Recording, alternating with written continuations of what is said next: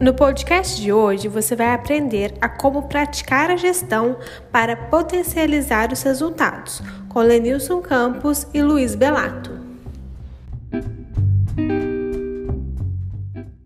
A Universidade da Farmácia está trazendo para vocês um especialista em gestão, que trabalha com resultados e trabalha com resultados a partir de pessoas. E é muito bacana quando, quando a gente fala sobre isso com pessoas de alto nível, pessoas que conseguem trazer um conteúdo que enriquece nosso dia, enriquece no, o nosso trabalho e faz com que a gente consiga implantar a partir de amanhã, acordar cedo e colocar em prática. Isso é bacana, isso é que faz a diferença na nossa vida. Estou muito feliz Espero aqui que agregue a todo o pessoal que está conosco da Universidade da Farmácia e todos aqueles que estão aqui para nos ver. Estou à disposição, bora lá. Pessoal, esse cara é fera. Esse cara deu um treinamento para a gente esses dias e ele colou todo mundo no vídeo e ninguém queria que ele parasse de falar. Então, meu trabalho aqui é só não atrapalhar ele, é só, é só não Quem dera. Fala um pouquinho para as pessoas que estão aqui com a gente. O que, que você faz? O que, que você está fazendo pelo nosso mercado atualmente? Que é importante que as pessoas saibam para a que você se dedica e como elas podem entender a tua atuação e a contribuição que isso tem lá na drogaria dela, lá na farmácia dela. Maravilha. Bem, pessoal, eu, eu trabalho na indústria farmacêutica há 14 anos, né? trabalho em laboratório. Atualmente eu sou gestor da área de treinamento de vendas da Torrent Pharma, laboratório indiano, que já está há 20 anos no Brasil. Eu não necessariamente preciso ser gestor para ser um gestor. Eu tenho que ser gestor das minhas atividades. Você é gestor das suas atividades e você não pode terceirizá-las. Eu sou gestor das minhas e não posso terceirizá-las. E principalmente, como é que eu estou olhando o macro, né? Sim. Como é que eu estou olhando todo e preparando pessoas para assumir responsabilidades para que eu possa assumir outras.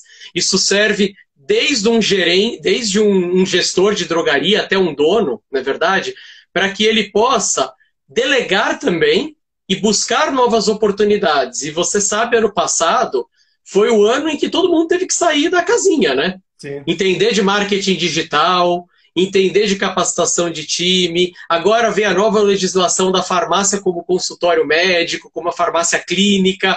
Você tem uma série de fatores que, se você não parar para se atualizar, pode ter certeza que você vai ficar para trás. E o mercado hoje é altamente competitivo.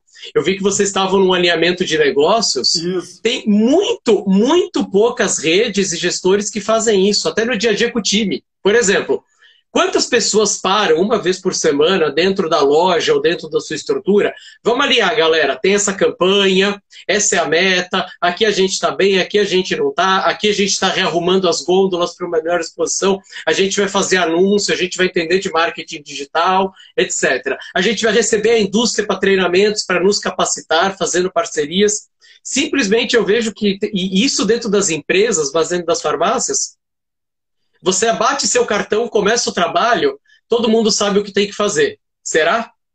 E principalmente, será que hoje a gente também, né, não está saindo de uma esfera de profissionais que não tem que ser apenas especialistas? A gente tem que ser generalista. Você, como CEO, também tem que entender de marketing, também tem que entender de venda, tem que entender de motivação. Eu, como treinador de vendas, preciso entender de vendas, preciso entender de comportamento humano, preciso entender de tecnologia.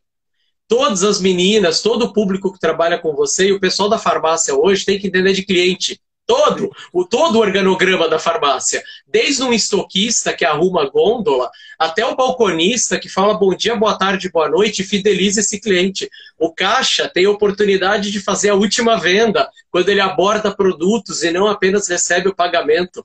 Mas será que o time hoje está sabendo disso? E aí que entra o papel do, do, gestor, né? O gestor de negócio, etc. Mas acho que falei demais. Então, o meu papel hoje, além de ser treinador da força de vendas da Torrent, eu digo: se o pessoal da tua rede está sendo mal visitado, a culpa é minha, tá? Eu que não estou treinando direito eles, entendeu? E eu também estou nesse projeto. Fiquem atentos, se o pessoal da Torrent ó, não está me convencendo, não está legal, a culpa é minha, tá? Então, Mas hoje eu também estou muito nessa linha de frente, conversando com a ponta, com o varejo, indo em farmácia, para entender as dores e, e principalmente conscientizar dessa tal farmácia do futuro, que começou a se falar no ano passado, que já é uma realidade nos Estados Unidos, na Europa. O Brasil é o quarto mercado farmacêutico do mundo. A gente passou, a gente passou a, o Reino Unido e a Espanha. As tendências não vão demorar para chegar aqui. Não. E se a gente não estiver pronto, muita gente vai ficar para trás. Hoje, hoje, cada vez mais se fala de conhecimento do cliente, de gestão, de retenção. Você quer um exemplo, né, Nilson? Farmacêuticos. Você tem inúmeros farmacêuticos, né? Sim. Eles não aprendem sobre gestão na faculdade. Gestão de pessoas, gestão de negócio. Aí eles vêm para o ambiente da drogaria e eles têm que aprender sobre vendas vendendo. Eles têm que aprender a gerenciar pessoas gerenciando. E se a gente prepara essas pessoas, elas se engajam melhor, elas se veem mais parte do negócio, elas desenvolvem melhor e elas se fidelizam dentro da bandeira, dentro do trabalho. Esse é um pouco do trabalho que a gente faz. É um trabalho de formiguinha, você sabe que mudar padrões, principalmente naquilo que vem dando certo, é muito difícil, né? Mas principalmente a gente precisa tentar, né? E trazer e trazer essas verdades. Eu digo que eu sou um provocador, tá? Eu sou um provocador. O pessoal que me conhece sabe o que, que você faz, Bela? Eu provoco. Eu provoco e saio, tipo o mestre dos magos da caverna do dragão, sabe? Eu subo. E aí o pessoal fica aquela pulguinha atrás da orelha. Uns amam, uns odeiam. Mas a gente segue. Cara, você fez um resumo aqui do que a gente precisa falar durante essa conversa. Uhum. Vamos aprofundar agora em alguns Vamos. temas. Em alguns momentos você citou assim, ó o mercado vai evoluir, o mercado está crescendo e tem uma figurinha ali dentro que é o responsável por emanar as diretrizes, emanar o propósito do negócio. Vamos focar nela nesse primeiro momento? Vamos, dono? vamos sim. O Vamos. do dono, o que, que o dono faz, o que, que o dono precisa fazer e como você, da sua posição, está vendo o mercado e os donos das farmácias os proprietários eles estão conseguindo responder a contento à evolução que o mercado está passando? Lenilson, eu entendo que não. É uma verdade um pouco dura. Porque assim, que, e, não é, e, não, e não podemos dizer que é 100% culpa dele. Muitas vezes, esse empreendedor, ele se fez aí, como até um colega colocou, no balcão, no dia a dia, né? A gente até na nossa conversa contou do caso de uma empresa em que eu trabalhei, Isso. que nasceu de um balcão de uma farmácia, MS, né? Sim. Então esse cara se fez. E ele aprendeu a fazer negócio fazendo. Ele é o quê? Ele é um empreendedor prático, ou seja, ele foi para execução. Só que hoje, como dono, ele tem que ter, principalmente com toda a transformação comportamental, econômica e tecnológica, e de competição, ele tem que olhar o negócio de cima. Então, literalmente, ele teria que se dissociar do negócio, não abandonar o negócio, mas ele tem que buscar alternativas. Então, ele tem que estudar o mercado, ele tem que ver o que, que a concorrência está fazendo, ele tem que entender de mercado digital, de Instagram, de delivery, ele tem que fazer relacionamentos, parcerias no bairro, verificar possibilidades de ampliação. E ele tem algo que pode ser muito doloroso. Sabe qual é? Ah. Largar a função operacional. Então, por exemplo, ele gosta de estar no balcão recebendo os clientes. Adora. É legal para ele. Ele adora isso. Mas é hora de deixar a equipe fazer. Por que que acontece? Senão você cria dois problemas. Eu não tenho um dono que pensa de maneira mais estratégica para desenvolver o negócio. E eu não desenvolvo a equipe para que a equipe cresça.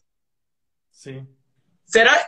Então, ele gosta de arrumar a gôndola, ele gosta de falar com os funcionários, ele não precisa perder em 100% isso, mas ele tem que sair um pouco disso, que a gente fala da gestão do helicóptero, e olhar o que, que eu estou perdendo. Então, por exemplo, o quanto ele entende das estatísticas da farmácia? Por exemplo, quantos clientes entram na loja por dia? Quantos efetivamente compram, ou seja, quanto você converte de venda. Desses que compram, compram quantos itens e qual ticket médio. É isso que ele tem que estar estudando, porque disso ele vai ver oportunidades para direcionar o atendimento. para direcionar determinadas categorias de produtos, para colocar uma equipe para pensar em trade, talvez até em parceria com o laboratório, expondo produtos, expondo categorias, para fazer mídia, para fazer campanhas, para fazer dias de paciente, dia de patologia, entendeu? O Flávio Letieri, que é o meu mentor, ele que me ensinou a gestão do helicóptero. Ele está aí agora, estou dando crédito, senão depois ele diz que eu roubei a ideia dele. Gestão do helicóptero. Então, bem-vindo, Flávio. Então, ele tem que olhar para tudo isso, entendeu? Mas principalmente, ele precisa desenvolver aliados. E quem são os aliados? Os gestores. Ele precisa ter na equipe não apenas um executor, mas ele precisa ter braços exatamente para direcionar aquilo que ele pensa para o negócio se está acontecendo. Não é uma tarefa fácil. Mas você vê, por exemplo, algumas empresas, o que, que elas fazem? Elas criam o quê? Elas têm um CEO e elas têm o conselho. Ele pode ser o conselho, mas o CEO vai ser a operação, o gerente farmacêutico, o gerente de loja, se ele tiver dentro de uma bandeira, o gerente regional, mas ele precisa se afastar um pouco do negócio. E aí a gente fala do quê? De uma gestão é, menos emocional. Não é perder a emoção, mas ele precisa ir um pouco para o lado da razão.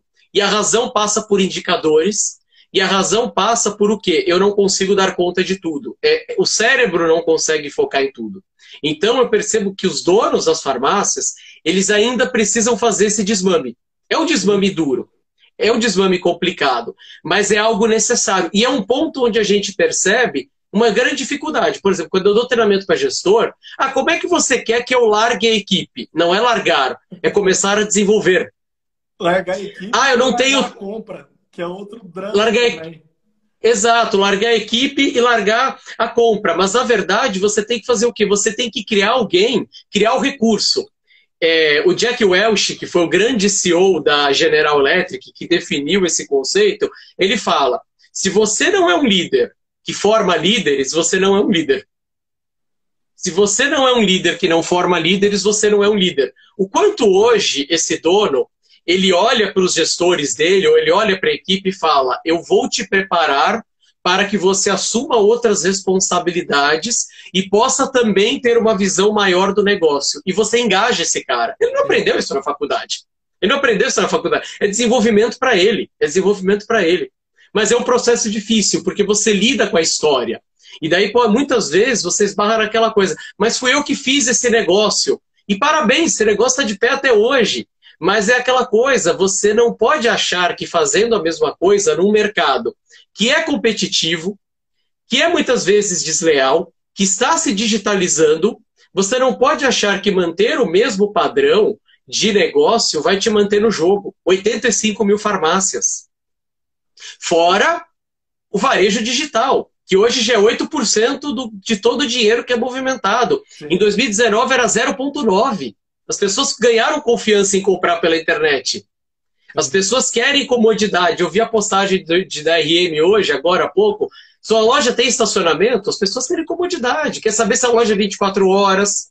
Quer saber se você tem delivery no bairro? Se você, por exemplo, tem programa de descontos, tem cashback. Elas não querem apenas saber se você tem remédio. Elas querem algo a mais para fazer um relacionamento com você. Então, esse cara tem que olhar tudo isso, ele tem que olhar a concorrência, ele tem que fazer benchmark. Esse consumidor hoje é muito crítico.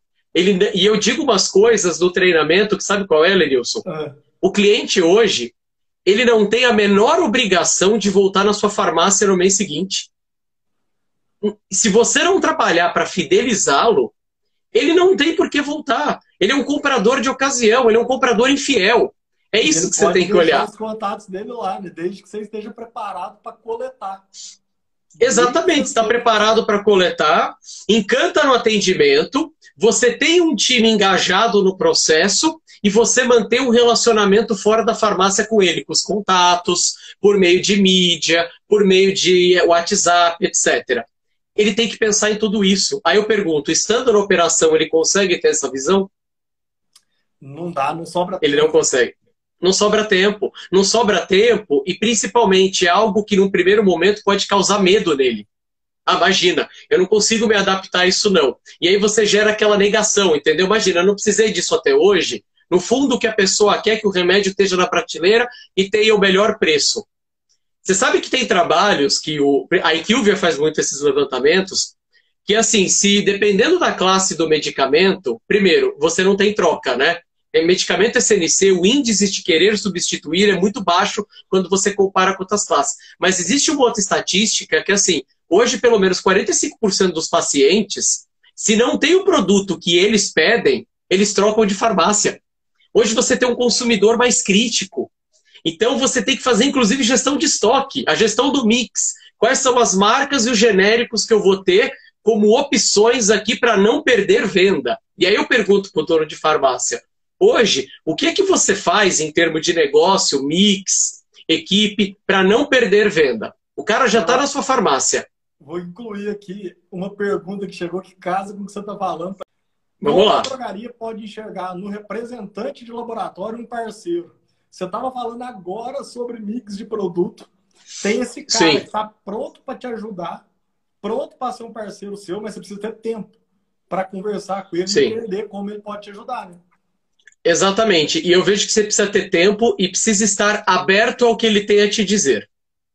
O que, que eu quero dizer com isso? Muitas vezes a gente olha para o representante de laboratório que vai na farmácia e entende aquele cara que só vai no fim do mês pedindo que você estoque o produto dele. E muitas vezes não é. O representante de laboratório hoje, ele é um cara que se ele não estiver na farmácia, ele também está fora do jogo. E ele também quer encontrar o quê? Parceiros aonde ele possa desenvolver um trabalho ético e possa também fazer troca, um ganha-ganha. Então, como enxergar? Primeiro, veja quem vai atrás de você. Esse é o primeiro. O cara que te procura, que quer entender do teu negócio, que quer bater um papo, que quer falar com os teus, dos teus produtos, que quer oferecer um coffee break, alguma coisa, treinar seus balconistas, marca pelo menos um horário com esse cara. Vai tomar um café com ele, pelo menos, entende o negócio dele e veja como você pode entrar no lance. Por que que acontece? Hoje, esse representante, ele tem uma abertura até que boa em grandes redes mas ele ainda é muito, sofre muito preconceito em associativismo, rede média. E ele também tem um preconceito de olhar, imagina, essas redes, aspas, só querem genérico, elas não querem medicamento similar, etc. A rede, ela quer um mix interessante para ela. Então eu vejo que é um jogo de troca. O representante, ele tem que ir com uma abordagem de querer entender o seu negócio. E você tem que entender dele como ele pode te ajudar em termos de capacitação, em termos de, de evitar ruptura, em termos de ter o produto numa quantidade ideal dentro da demanda da loja. Uma pergunta que, por exemplo, eu peço para os meus representantes fazerem é a seguinte: olha, por exemplo, quantas unidades por mês a loja que você visita, a principal loja que você visita, vende de rosuvastatina? Muitas vezes nem o dono sabe. Porque aí você consegue pensar, vale a pena você vender tudo genérico ou você fazer um mix entre genérico e similar para melhorar o teu ticket? Cara, e você percebe isso porque você tem que olhar uma vez, né? eu estava no Rio Grande do Sul e a gente estava falando com um dono de uma farmácia, né? E ele não queria colocar o nosso produto, tal. E o nosso produto tinha um detalhe, ele é um similar, é similar da mirtazapina, Menelate o nome ele é um similar, ele custava mais barato que o referência e ele tem dois comprimidos a mais. Então você tem 28 contra 30, né? E ele não queria colocar o nosso produto. Aí eu falei para ele, deixa eu te fazer uma pergunta. É, quanta, quanta, quantos pacientes pedem mirtazapina aqui para você? Ah, eu não sei. Falei, vamos supor que 10 peçam. Quanto? Quanto você perde de venda porque ele acha o referência caro e você não tem nenhuma outra opção? Aí ele sabia. Ele sabia quanto ele perdia a venda, mas não sabia quanto ele vendia. Eu falei, você não acha interessante ter uma segunda opção, que além de mais acessível, o seu balconista pode falar assim, olha, esse aqui que você está pedindo, se você quiser, a decisão é sua, eu tenho uma outra opção que é mais barata e tem dois comprimidos a mais que fecha o mês. O cara comprou na hora. Então você percebe, o dono de farmácia é um cara inteligente? É, mas ele não tem como saber de tudo. E hoje, quantos laboratórios você tem, quantos produtos, quanta coisa é lançada que, que desbaratina a cabeça, entendeu? Sim. Você tem que ter aliados e você tem que focar. Então, eu vou focar no que, que o que, que empurra a farmácia para frente? Pessoas, então eu preciso ter uma equipe, estratégia, eu preciso entender o negócio e processos. Dentro de estratégia, o que, que eu vendo, o que, que eu não vendo e o que, que eu preciso vender para melhorar a rentabilidade. Quando você melhora a rentabilidade, você cresce. Sabe uma, uma das Sim. maiores características que a gente tem aqui? De vez em quando, alguns parceiros, laboratórios, distribuidoras, fazem umas promoções e aí tem um lote mínimo para comprar. Uhum. E a uhum. pessoa não compra, mas ela nem sabe quanto ela vai vender. E às vezes o lote mínimo é o que ela precisa por uma demanda pré-determinada, mas por falta de conhecimento ela não aproveita a oportunidade. E ela não consegue pois é. discernir é. aquilo que estão empurrando nela para desovar estoque daquilo que é a compra dela mensal, é a compra dela periódica. Mas ela assusta Sim. com volume. Aí ela fala assim: ah, não, isso aqui é 100 caixinhas, nossa, 200, 500 caixinhas. De jeito nenhum, não vou comprar, não. Na hora que olha, é o volume de vendas dela. A falta pois de é. conhecimento levando a decisões equivocadas. E a falta do quê? De, de tomada de decisão, que significa o quê? De tudo que eu tenho para fazer, qual é aquela atividade que vai me proporcionar o melhor resultado? Por exemplo, olhar os relatórios de vendas versus estoque, para saber as oportunidades que eu tenho. E aí você pode olhar para o representante de laboratório de uma maneira diferenciada. Você tem uma boa oferta? E principalmente, como esse representante de laboratório, ele me ajuda a impulsionar o meu negócio? Pergunta isso para ele. Se o cara falar, vamos conversar, esse cara tem que ser seu aliado. Se ele hesitar, ele não está preparado para isso, entendeu? Mas é assim que tem que ser. E, e, assim, você tem que, vocês têm que pensar em termos de negócio, né? Então eu tenho que olhar minha venda, eu tenho que olhar minha produtividade. Uma coisa que eu digo para o pessoal é o quê? Qual o teu horário de maior movimento? Sabe aquela coisa que, por exemplo, o olhar de maior movimento, aí você tem cinco pessoas no balcão e só uma no caixa? Isso gera ruptura de atendimento, você tem que dividir, entendeu? Você tem que estar tá olhando para esses negócios ou criar as pessoas que vão direcionar por você, entendeu? Uma vez eu estava numa grande rede, tinha quatro pessoas no balcão e uma no caixa. A fila aqui estava grande, lá também. E aí o que acontece? Aí um balconista falou: gente, melhor ir alguém para o caixa para dar uma força, né? Sim. O subgerente falou: ah, o gerente está na hora da janta, é só ele que pode aprovar.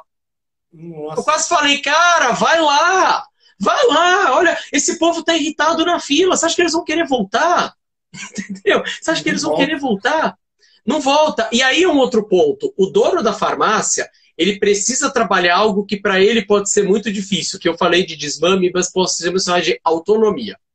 Se eu, Lenilson, digo para você, você vai cuidar da linha de frente do balcão, você vai cuidar da linha de frente do balcão. Eu não vou ficar me metendo.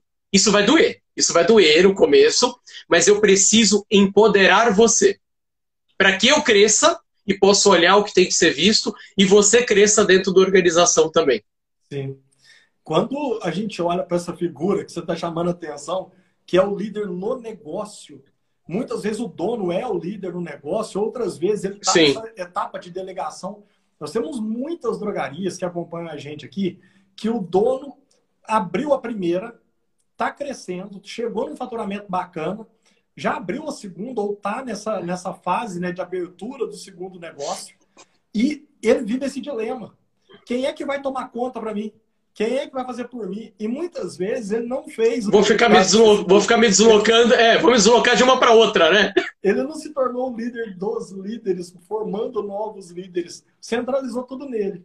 E aí ele tem que pular de uma para outra, só vende quando ele está perto ele tem essa crença limitante que se ele não estiver do lado, nada vai acontecer, não dá autonomia para as pessoas, as pessoas Sim. não florescem. É, o, a chave para começar a abrir esse cadeado das, dessa galera que está aqui com a gente e que está fazendo essa movimentação, que era o grande responsável pelo resultado, estava lá, foi o seu suor que construiu o negócio.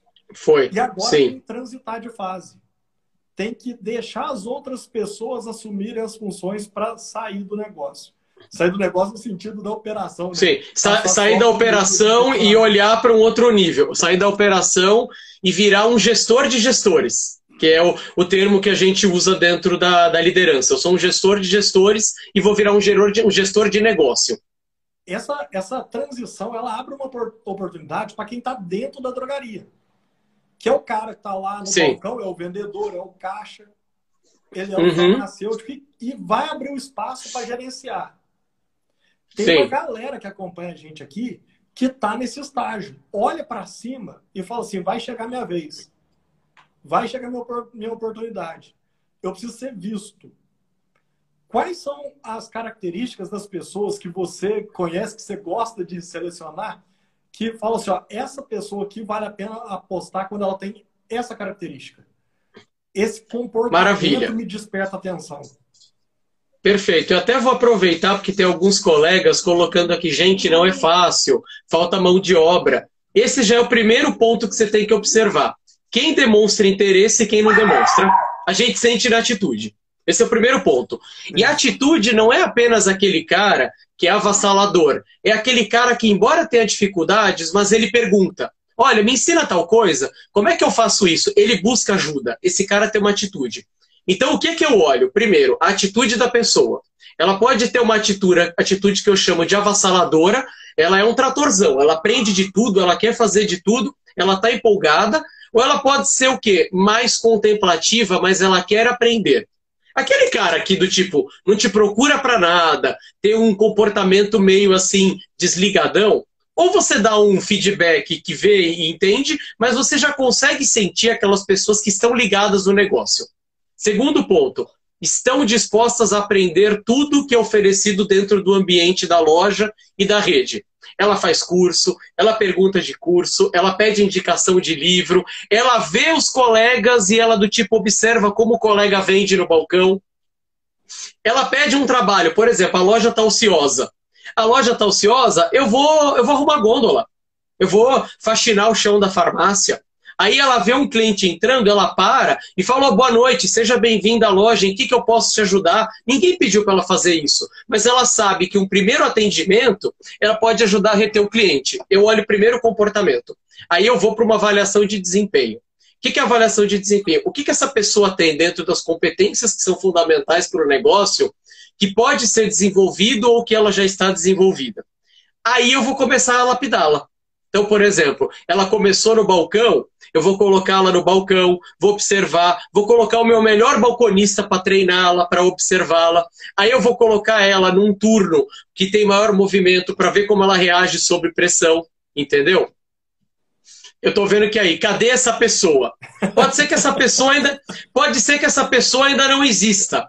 Mas Aline, uma dica que eu te dou é: olhe para as pessoas que hoje você tem e veja quem, no mínimo, está interessado. Então, por exemplo, olha, eu, eu quero ajudar as pessoas a que se desenvolverem, então eu vou oferecer algumas atividades, eu quero saber quem quer aprender a fazer algo novo aqui. Você vai ter um que pelo menos vai se levantar. Você vai ter um que pelo menos vai vestir essa camisa, porque vai olhar para quê? Para o prazer dele. Pô, eu vou crescer aqui dentro, eu vou aprender algo. Entendeu? Lembre do farmacêutico que teve que aprender vendas vendendo. E hoje é cobrado por isso. Ele não ensinou nada na faculdade, mas ele se agarrou nas oportunidades. E aí tem ele vai atrás. E tem vários. Não aprenderam nem a vender na faculdade, nem a gerenciar na faculdade. E hoje o dia, dia a dia deles é gerenciar e vender. Ó, uma dica que eu dou, pro, por exemplo, o Pablo que comenta, em cidade pequena é muito complicado, e é mesmo, tem lugar que infelizmente você tem déficit de mão de obra para a Aline e até para o João aí que colocou, olha, tem que ver quem tem o mesmo comportamento Sim. e tem que ver quem tem o comportamento do negócio. O que, que é o comportamento do negócio? Ele é dinâmico, nenhum dia é igual ao outro, ele exige um foco no outro, no cliente, ele exige compreender do, compreender do todo e ele exige que, acima de tudo, você seja muito resiliente e que queira aprender o tempo todo. Né? A gente não tinha essa cultura 10 anos atrás. Parecia que era um mercado bem fechadinho. Olha em 10 anos como tudo mudou. Agora a gente fala de receita digital, do consumidor que chega com o celular e fala: Ó, oh, tô vendo aqui no Consulta Remédio que na loja aqui do lado custa mais barato, entendeu? É, é, é um, uma coisa meio complicada. Mas a dica que eu dou para vocês é o seguinte, gente: onde vocês querem estar em dois anos? Juntar a equipe da loja, aonde vocês querem estar em dois anos? Você vai ver que vai ter gente que não vai ter a resposta, você vai ter gente que vai engasgar, e você vai ter que, gente, ah, eu espero estar me desenvolvendo, eu espero estar ocupando um cargo tal. E aí você vai perguntar, ok, o que, que vocês já estão fazendo para isso? E meu amigo, se você já está tentando desenvolver essas pessoas, coloque a carta na mesa. A gente já ofereceu isso, a gente já fez isso. O quanto vocês estão aproveitando para também fazer parte do negócio? E você não está sendo um gestor mal por isso, entendeu? Uhum. Você está sendo um gestor de negócio. E o gestor de negócio, Lenilson, tem hora que ele tem que puxar. Tem hora que ele tem que puxar e colocar as pessoas na mesma página, porque senão pode ser que elas achem o quê? Que primeiro, a responsabilidade da farmácia é do dono. A responsabilidade do cliente é do gestor. Eu só venho aqui, bato o meu cartãozinho, faço o meu e pronto. Eu estou te hoje, vendendo meu horário, não meu trabalho. Eu estou te vendendo meu horário. Só que hoje as empresas, elas não querem apenas alguém que cumpre a sua jornada de trabalho. Elas querem alguém que queira ficar com elas. Elas querem alguém que queira crescer com essas empresas. A sua loja hoje atingiu o patamar que você quer? Com certeza ainda não. Talvez hoje você não tenha o time que você queira. Provoque o time para ver se eles querem ser essas pessoas. Boa. Provoque o time. E assim, não é fácil, tá? Tem lugar que você tem o quê? Que você tem gente que não quer, tem lugar que tem gente que não é preparada. A gente sabe que o Brasil tem um déficit de educação, muitas vezes a gente tem que formar a pessoa dentro da empresa.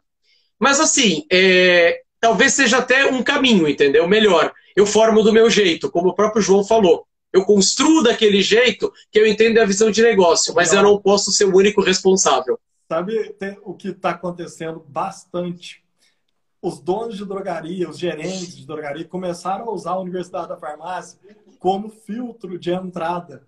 Então, tá lá, estão tá, fazendo um processo seletivo. Eles falam para as pessoas assim, ó, acessem a Universidade da Farmácia e façam o curso lá, o, o primeiro curso, o curso básico. Separa uma trilha, né? E coloca lá. E começam a perceber quem está fazendo o curso que quer desenvolver de quem não quer. Uhum. Já cria um filtro natural na entrada. E tem tudo a ver com atitude. Se você pede para a pessoa ela, para ela participar do processo seletivo, ou ela vai lá atrás de você, ela senta na tua frente, ela não sabe nada, não, nem viu o que, que é a tua drogaria, não sabe nem o que, que é a tua farmácia, não sabe quem você é, ela não se deu o trabalho de te pesquisar. Ela já está te, te dando um indicador direto. De como ela vai encarar. Ela tá te mostrando, é, duro. é você que você que escolhe agora se você quer levar a sério ou não. Porque ela pois tá é. mostrando. Sim. Então, e assim, é complicado e assim, muitas vezes a gente tem que selecionar por oferta, né? Sabemos disso. Mas o quanto também a gente, é, a gente não está dando as ocasiões. Né? Aí a gente tem que olhar. Eu estou hoje oferecendo condições para desenvolver o time? Eu estou, por exemplo, mandando eles fazerem cursos, cobrando, usando a indústria para treinar pessoas, etc. Por exemplo, eu dou muitos cursos para balconistas, né? E aí o que acontece? Eu pergunto depois para os gestores, é, o que, que eles aplicaram? Ah, sabe como é que é? Mas você está supervisionando a aplicação? Só que nem eu como gerente de treinamento. Eu treino representantes, mas eu tenho que olhar se eles estão aplicando. Não basta eu entregar o conteúdo. Se eu pudesse amanhã, eu falaria com cada um, perguntei aí, o que, que você já está aplicando? Se eu pudesse, entendeu? Você vai poder fazer esse papel do que, que você ouviu na live, mas muitas vezes a gente acha o quê? Ah, eu entreguei aquilo ele, ele sabe o que ele tem que fazer. Tem pessoas que sabem, mas não fazem. E tem pessoas que até sabem, mas têm medo de fazer, que precisam do apoio. E, e, tem pessoas que vão pedir ajuda. Tem pessoas que ainda vão pedir ajuda. É uma coisa muito complicada, mas assim, uma das funções do gestor é desenvolver. E aí, o dono, se ele quer pensar no negócio, ele também tem que desenvolver o quê? Uma primeira liderança que é o que vai fazer o quê? Esse trabalho por ele. E aí ele vai cobrar essa liderança. Ó, o João Paulo. Aí ele vira um gestor de gestor. Aqui, que é bacana. Daqui a dois anos, mais duas drogarias. Cada uma com líder efetivo. Programação, planejamento. Imagina, o planejamento você precisa ter para recurso financeiro. Ponto. Que é difícil de achar e tem que ser um ponto top. Estrutura tem. física e montar a equipe preparar a pessoa que vai assumir cada um desses negócios. Isso se faz com planejamento. Se você está pensando na tua drogaria para amanhã cedo, ok, mas vamos mudar isso daqui para frente? Vamos pensar nela para o ano que vem também? Vamos pensar em dois anos, três anos, quantas drogarias você vai ter? Porque tem muita gente Exato. nos ouvindo aqui que está se chacoalhando aí na cadeira. Tem uma turma aí que está tá falando, pera aí, os negócios aqui tá, tá tentando me tirar da zona de conforto as palavras estão entrando Sim. aqui e tá me, tá Sim. me gerando ação. Estamos te incomodando. Talvez agora, vamos pensar o seguinte, né, Nilson? Talvez agora eu não tenha como ter a segunda doclaria, a segunda drogaria, mas eu posso trabalhar o meu negócio para dobrá-lo de tamanho. É como Sim. se fosse uma segunda drogaria. Será que hoje eu estou fazendo o quê? Eu estou preparando o meu negócio, por exemplo, para dobrar de tamanho, para aumentar a rentabilidade, para se tornar mais destacado e aí criar as condições para uma futura ampliação? Então eu tenho que ter essa cabeça. E a gente sabe que tem muita gente que, assim, ele aqui na minha cidade, né? A minha cidade aqui, Jundiaí, interior de São Paulo, as farmácias de bairro morreram. Porque morreram com a mentalidade daquele dono que falou: ó, o bairro, ele vai comprar aqui e vai manter a farmácia. O bairro morreu também, os filhos foram embora, as redes surgiram, são 24 horas, tem programa de desconto, tem cafezinho na porta, tem estacionamento, estão dentro dos shoppings, tem pontos maiores. As farmácias de bairro morreram. Mas morreram por quê? Ah, porque as grandes vieram e tomaram tudo? E ele matou o negócio dele, quando ele não se atualizou. Quando ele não se atualizou. É muito complicado. Cresce, como o mercado do varejo farma cresce todo ano. E as Sim. pessoas. Há uma seleção natural. As pessoas que se adaptam e conseguem sobreviver e crescem, e aquelas, como você está citando. O, o Uhum. barco passou, o rio desceu a correnteza. E ao invés dela aproveitar para descer junto, não. Ela não fez o dever Sim. de casa dela, que era a adaptação do negócio dela para o momento atual. O que Ó, vou te dar um exemplo. Fala. Pode, desculpa te cortar. Vocês fizeram o alinhamento estratégico, né? Sim. Vocês fizeram alinhamento estratégico. Aqui nós também fazemos com gestores, né? Quantos efetivamente estão de corpo e alma num alinhamento estratégico gerencial, ouvindo, por exemplo, o que você, a Gisele e os demais estão passando para que eles ganhem mais dinheiros, e dinheiro? E quantos efetivamente estão lá apenas porque, aspas, é uma obrigação? Isso é muito comum no mundo gerencial. É muito comum, do tipo, ah, eu faço porque estão me mandando, mas não preciso disso. Meu negócio tem giro, a minha equipe funciona muito bem. Existem oportunidades de aprendizado como essa que muitas vezes passam e não vão voltar. Não vão voltar. Não vão voltar. E muitas vezes esse, ca- esse gestor de loja, esse dono, ele tá com a visão assim porque ele tá preso o quê? A história que ele construiu, que é muito bonita, mas a história ficou para trás. Eu preciso olhar para o futuro. O negócio é perene, o negócio está perenizado, ele tem condição. Olha o que o Edson fala: manter a drogaria hoje é uma vitória. Talvez seja esse o lance, entendeu? Mas vamos pensar, pensar em ampliação, pensar em todos esses pontos, etc. Eu preciso olhar para frente, entendeu? Entender todos esses movimentos e me manter competitivo, me manter atraente e competitivo. E para isso eu preciso de pessoas, estratégia e processos. tem uma característica muito forte. Né? Tem algumas drogarias que o vô fundou, o pai fundou e está agora na segunda, terceira geração e tem essa característica né, do, do foi assim, não vou mudar, isso deu certo, isso, isso trouxe a estrutura financeira, a estrutura da minha família. O mercado Uhum. mudou. E para preservar essa história, para continuar trazendo prosperidade para toda essa história que é bonita pra caramba, há necessidade de atualização há necessidade da implantação de melhores práticas para preservar. Se você quer preservar o negócio que seu avô criou, que seu pai criou, que você criou 20, 30 anos atrás, Sim, a melhor forma de se homenagear você, seu pai, seu avô, é atualizando o seu negócio, atualizando a sua forma de gerir. Posso contar duas histórias rápidas para ilustrar isso? Prometo que é rápido. Uma até te contei, né? O laboratório MS ele nasceu de uma farmácia aqui em Santo André, no ABC Paulista, que o seu Emiliano Sanches fundou, farmácia Santa Catarina, né? Ele, vi- ele fundou o laboratório MS, mas ele não vendeu a farmácia, né? Só que assim, ele morreu no começo dos anos 90, né? E o filho, Carlos Sanches, que até hoje é o presidente do conselho, assumiu. E eu trabalhei lá e ele contou essa história. Ele falou: ó, quando eu assumi, assim, a empresa tinha o quê? 9 milhões de cruzeiros em dívida e o patrimônio da família, incluindo a farmácia, valia 12. Eu vendi. E briguei com a minha família. Mas eu vendi porque senão o negócio ia afundar. E eu vendi, e aí eu capitalizei e fiz, e a empresa ficou dessa maneira. Ou seja, muitas vezes você tem que tomar a decisão dura de olhar para o movimento, respeitando aquela história para manter o legado. É melhor você desenhar uma nova estratégia do que essa história morrer, entendeu? Sim. A segunda, Manteiga aviação, todo mundo conhece, né? Por 80 anos foi só manteiga. Os netos criaram toda uma linha de laticínios. Por quê? Ampliar o público. Eu tenho uma marca forte, mas eu não sobrevivo mais só fazendo manteiga. Uma manteiga mais cara. Minha manteiga custa 12 reais e eu compito com manteiga de 3. Então eu vou criar doce de leite, eu vou criar queijo, eu vou ampliar para uma linha de produtos, ancorando na minha marca, mas sem romper com a tradição, entendeu? Então você tem que olhar para isso. A marca permanece, a história permanece. Foi a sua história que te trouxe até aqui. Cara, isso é seu. Isso é seu e tem que ser honrado. Mas não significa que você não possa reinventar. Você trilhou uma estrada, agora você pode construir um foguete, entendeu? Sim. Mas não haveria foguete se não houvesse essa estrada. a, gente, a gente capta muitas pessoas de primeiro emprego. Uhum. Muitas pessoas que não têm experiência no segmento e entram Sim. nas drogarias. Sem conhecer caixinha de remédio, conhece Neusaldina só e pronto. Uhum.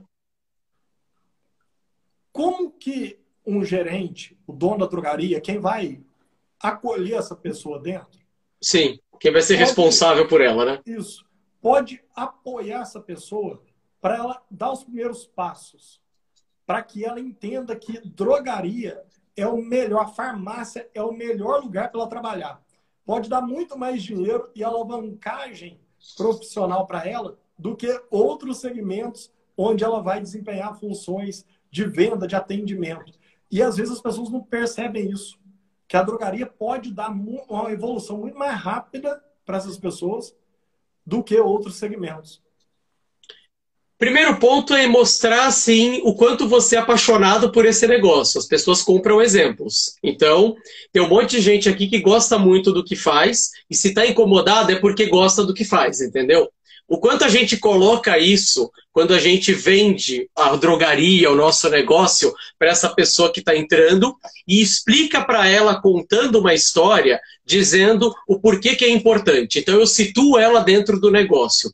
Segundo, eu começo uma introdução mostrando todas as funções, mas deixando ela em uma ou duas funções, para que ela ganhe velocidade de giro supervisionado. Então, por exemplo, você vai arrumar uma gôndola, você vai observar o Belato arrumando a gôndola, aí a outra é você que vai arrumar e ele que vai te supervisionar.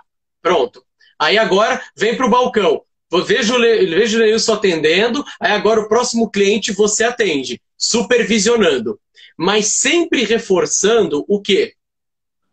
O, o todo. O que, que ela ganha, por que, que o ambiente é bom, quais são as oportunidades que vocês vão desenvolvê-la sim, só que você aí você tem que fazer o contrato da contrapartida, que muitas vezes o gestor deixa de fazer. Sabe qual? O que, que eu espero de você? Então, por exemplo, eu e o Lenilson a gente conversou antes, né? O que ele esperava de mim e o que eu espero dele para essa live. O quanto a gente conversa com as pessoas, entendeu? Então, por exemplo, olha, o que, que você pode esperar de mim? Eu vou mentorar você, eu vou te apresentar, eu vou corrigir seus erros, eu vou colocar pessoas do seu lado para te orientarem. Mas o que, que eu espero de você? Compromisso, pontualidade, respeito, que você grude nas pessoas. Eu não, eu não quero ver omissão, eu não quero ver ociosidade, e eu quero que, principalmente, você olhe para coisas que podem ser melhoradas. Principalmente porque ele não tem visão. Ah, mas ele não conhece farmácia. Mas isso é bom, ele pode olhar para coisas que nós não estamos olhando. Já ele pode olhar para coisas. É, a gente já está contaminado, a gente já vê a gôndola que tem que ser arrumada daquela forma com o protetor solar e o desodorante logo na entrada. E se tiver alguma outra coisa ali, entendeu? Estou dando um exemplo aleatório, entendeu? E se ele, por exemplo, vou te contar um exemplo. Eu peguei uma menina, eu fui para eu fui para eu fui para praia no, em maio, né? E a minha esposa não se sentiu bem, eu fui até uma farmácia, era uma farmácia de uma rede pequena, né? Tava em Paraty. E aí eu fui lá e aí a atendente, a mesma menina que atendeu, horário de tarde, não tá ninguém, ela me atendeu, eu pedi um Feudene, né? Ela falou, olha, o Feudene, o Feudene sublingual não tem genérico, então vai ter que ser ele mesmo. Eu falei, não, tudo bem. Mas só ali eu já fiquei feliz, porque, pô, ela não simplesmente pegou o medicamento, ela me deu uma explicação. Sim. Aí eu vou atender você no caixa. Olha, olha o que ela fez. É, é para quem que é? Para o senhor? Eu falei, não, para minha esposa, ela tá, ela tá com dor. Eu falei, entendi. É, um doce sempre vai bem em momentos de dor. E aí eu olhei para baixo, a gôndola de chocolates. Eu falei, gênia. Ela foi gênia, ela foi gênia. Aí eu perguntei, posso te fazer uma pergunta? alguém te ensinou isso? Eu falei, não, essa mercadoria está parada aqui e o cliente não olha, porque ele está desesperado para ir embora. Então eu comecei a falar, e aí eu conto essas coisas, olha, estou com promoção nisso aqui, olha, quer um chocolatinho? Ou então, como eu vi que o senhor falou, pô, foi denepadora, deve estar incomodado, e você é um bom marido, né? Você quer fazer uma surpresa para sua esposa. Eu comprei o chocolate, entendeu? Mas eu, eu, eu saí feliz com aquilo. Eu saí feliz. Ela teve um lance que a gente pode achar ser de tipo, ah, é idiota. Mas ela vendeu algo que está parado. Ela vendeu algo que está ali. Ela colocou mais três reais no caixa, entendeu? Vendeu, você ficou satisfeito, sua esposa provavelmente ficou satisfeita. Ficou, entendeu? E assim, e, e, sabe uma coisa, sabe quando você se sente assim? Nós clientes gostamos de ser respeitados, entendeu? Então, por exemplo, olha, eu quero um Feudene. Eu espero que a pessoa me pergunte se eu quero ver outras opções. Eu quero analisar a venda. Quando a pessoa chega apenas com o que eu pedi, eu saio decepcionado. Eu saio decepcionado. Por exemplo, eu tenho produto que tem apresentação de 60 e de 100 comprimidos. Se aumenta o ticket na mesma venda. Eu vinha comprar 30, eu posso comprar 60. Eu fico esperando que alguém me ofereça, que alguém diga, porque tá ali no sistema, entendeu? Olha, você tá levando o Rosocor, tem o de 60, quer dar uma olhada no preço? eu fico esperando. Eu que pergunto. ah, sabe tem um de 60 aí? Ah, deixa eu ver aqui. Cara, isso me mata. Aí é um outro ponto. Aí respondendo, use a indústria como seu aliado. Use a indústria para treinar sobre os produtos, sobre as apresentações. As pessoas vão conhecer pelo menos, entendeu? as pessoas vão conhecer os produtos que tem e vão te dar pelo menos uma técnica para pelo menos você perguntar: olha, Nilson, eu estou vendo aqui o produto que você me pediu, ele tem apresentação de 30, 60 e 100. Você quer ver as outras apresentações? Tem uns descontos bacanas. Pô, na pandemia, quantas pessoas queriam voltar à farmácia? Sim. Elas olha, queriam apresentações maiores exatamente para não voltar, não é mesmo? Olha que bacana, porque quando, quando você conta esse caso, a gente começa a falar assim: mas e o balconista que não faz a apresentação boa, não faz sondagem, nada? E o gerente que não capacitou? E o dono que não está preocupado que isso causa impacto você... direto na conta? Direto. Você vê como a cada... você, vê, você vê as responsabilidades por quê? Tá todo mundo fazendo um pouco de tudo e ninguém está cuidando daquilo que é efetivamente seu. Efetivamente seu. Por exemplo, uma vez eu também, eu tive que provar que o medicamento que eu queria a troca era intercambiável. Eu tive que provar. Falei, cara, esse medicamento é intercambiável, olha a lista da Anvisa aqui, entendeu? É, e assim, não, mas sabe o que, que, é? Eu preciso consultar o gestor. Eu falei, você não precisa consultar o gestor, ele é intercambiável. E eu estou dizendo para você, oi, eu quero trocar, entendeu? Não voltei mais na drogaria. Não voltei mais, entendeu? É, e, e o consumidor hoje está chato, Lenilson. Tá. A gente sabe disso. Ele está exigente, entendeu?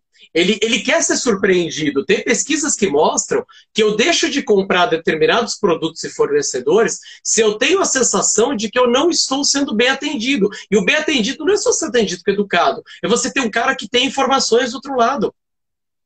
Se eu fosse um picareta aqui, você acha que a gente estaria com mais de 100 pessoas? Se você, entre aspas, fosse um picareta?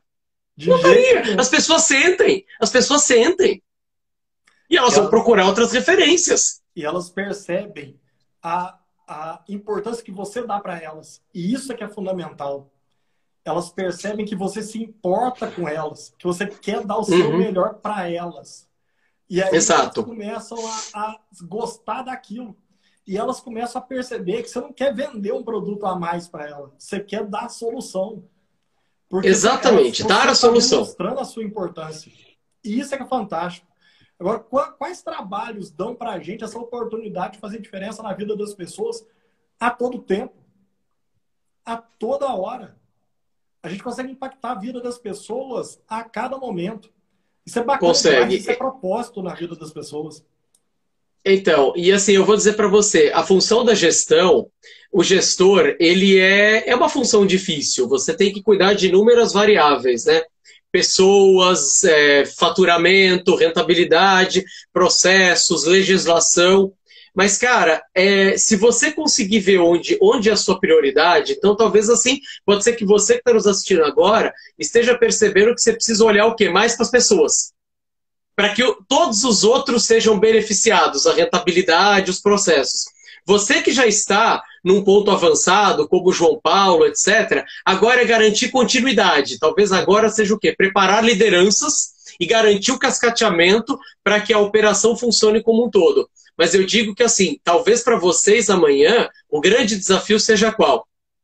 Olhar para a sua equipe e ver como eles estão fazendo o trabalho e olhar para você e ver quem, o que, que você vai delegar e o que, que você vai desenvolver. E aí colocar todo mundo numa sala, alinhar e dizer, olha, nós temos um desafio. Hoje a gente não bate a meta, a nossa meta não está cobrindo isso, e eu quero contar com engajamento. Você vai sentir quem está do teu lado e vai conseguir com que as pessoas talvez pensem em ações um delivery, uma promoção, dia do diabetes, dia do genérico. Olha as datas que estão vindo em setembro. Setembro amarelo, que é da depressão e do Alzheimer. Você tem a data do Dia Mundial da Hipertensão. Você consegue fazer coisas para informar as pessoas e trazê-las para dentro. Sim. E trazê-las para dentro. Criar Engaje um o seu time nisso. Né? Criar, criar um momento criar experiência, entendeu? Conversar com o pessoal do laboratório, olha, o que, que a gente pode fazer aqui? que, que você pode me ajudar aqui? E aí, o que, que a gente pode fazer por você? Abrir a mente, entendeu? Quantas parcerias podem acontecer hoje que há cinco anos atrás a gente achava impensado? O mundo digital é isso, né? O que parece improvável acontece. Quando a gente estaria falando para 100 pessoas, né? Há cinco anos atrás isso era impensável. Eu queria te agradecer demais pela tua disponibilidade. Eu sou... Você eu sou grato, vez, muito grato. Supera as expectativas. A gente vem falando assim, vai ser bom demais. Quando você, você consegue fazer com que uma hora passe num tempo que pareça dois minutos. E esses dois minutos valem um dia inteiro.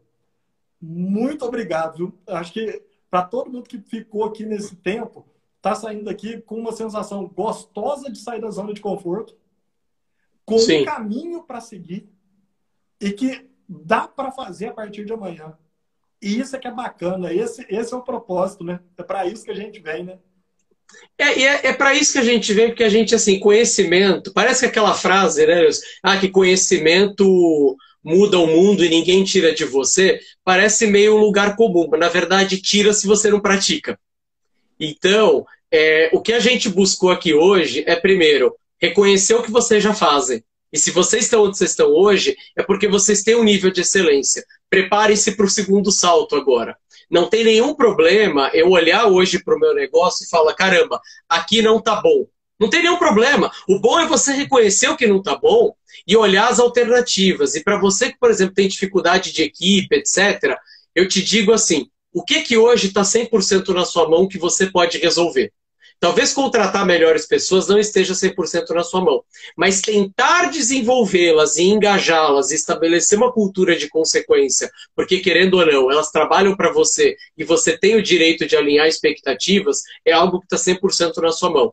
Você tem o direito de puxar o time para ter a equipe que você precisa para que o negócio alavanca.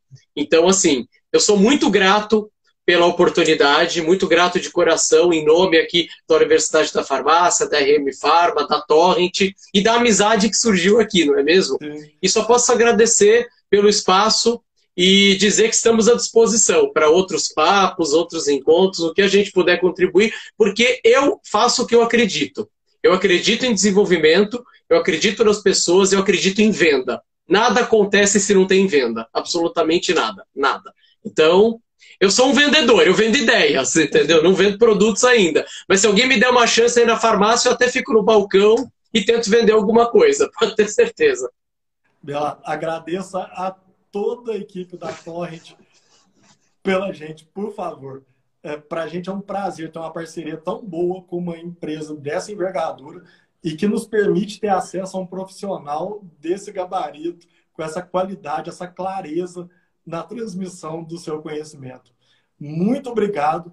Precisamos despedir da turma aqui com esse gostinho de quero mais. Já subiu o comentário aqui falando para continuar, já sumiu o comentário falando para fazer outra. Foi um prazer, tá, cara? Prazer mesmo. Muito obrigado pela tua presença aqui, pelo conteúdo que você trouxe para a gente. Vamos embora? Vamos, agora é hora porque amanhã ainda tem venda. Um grande abraço, boa noite a todos, muito obrigado até a próxima.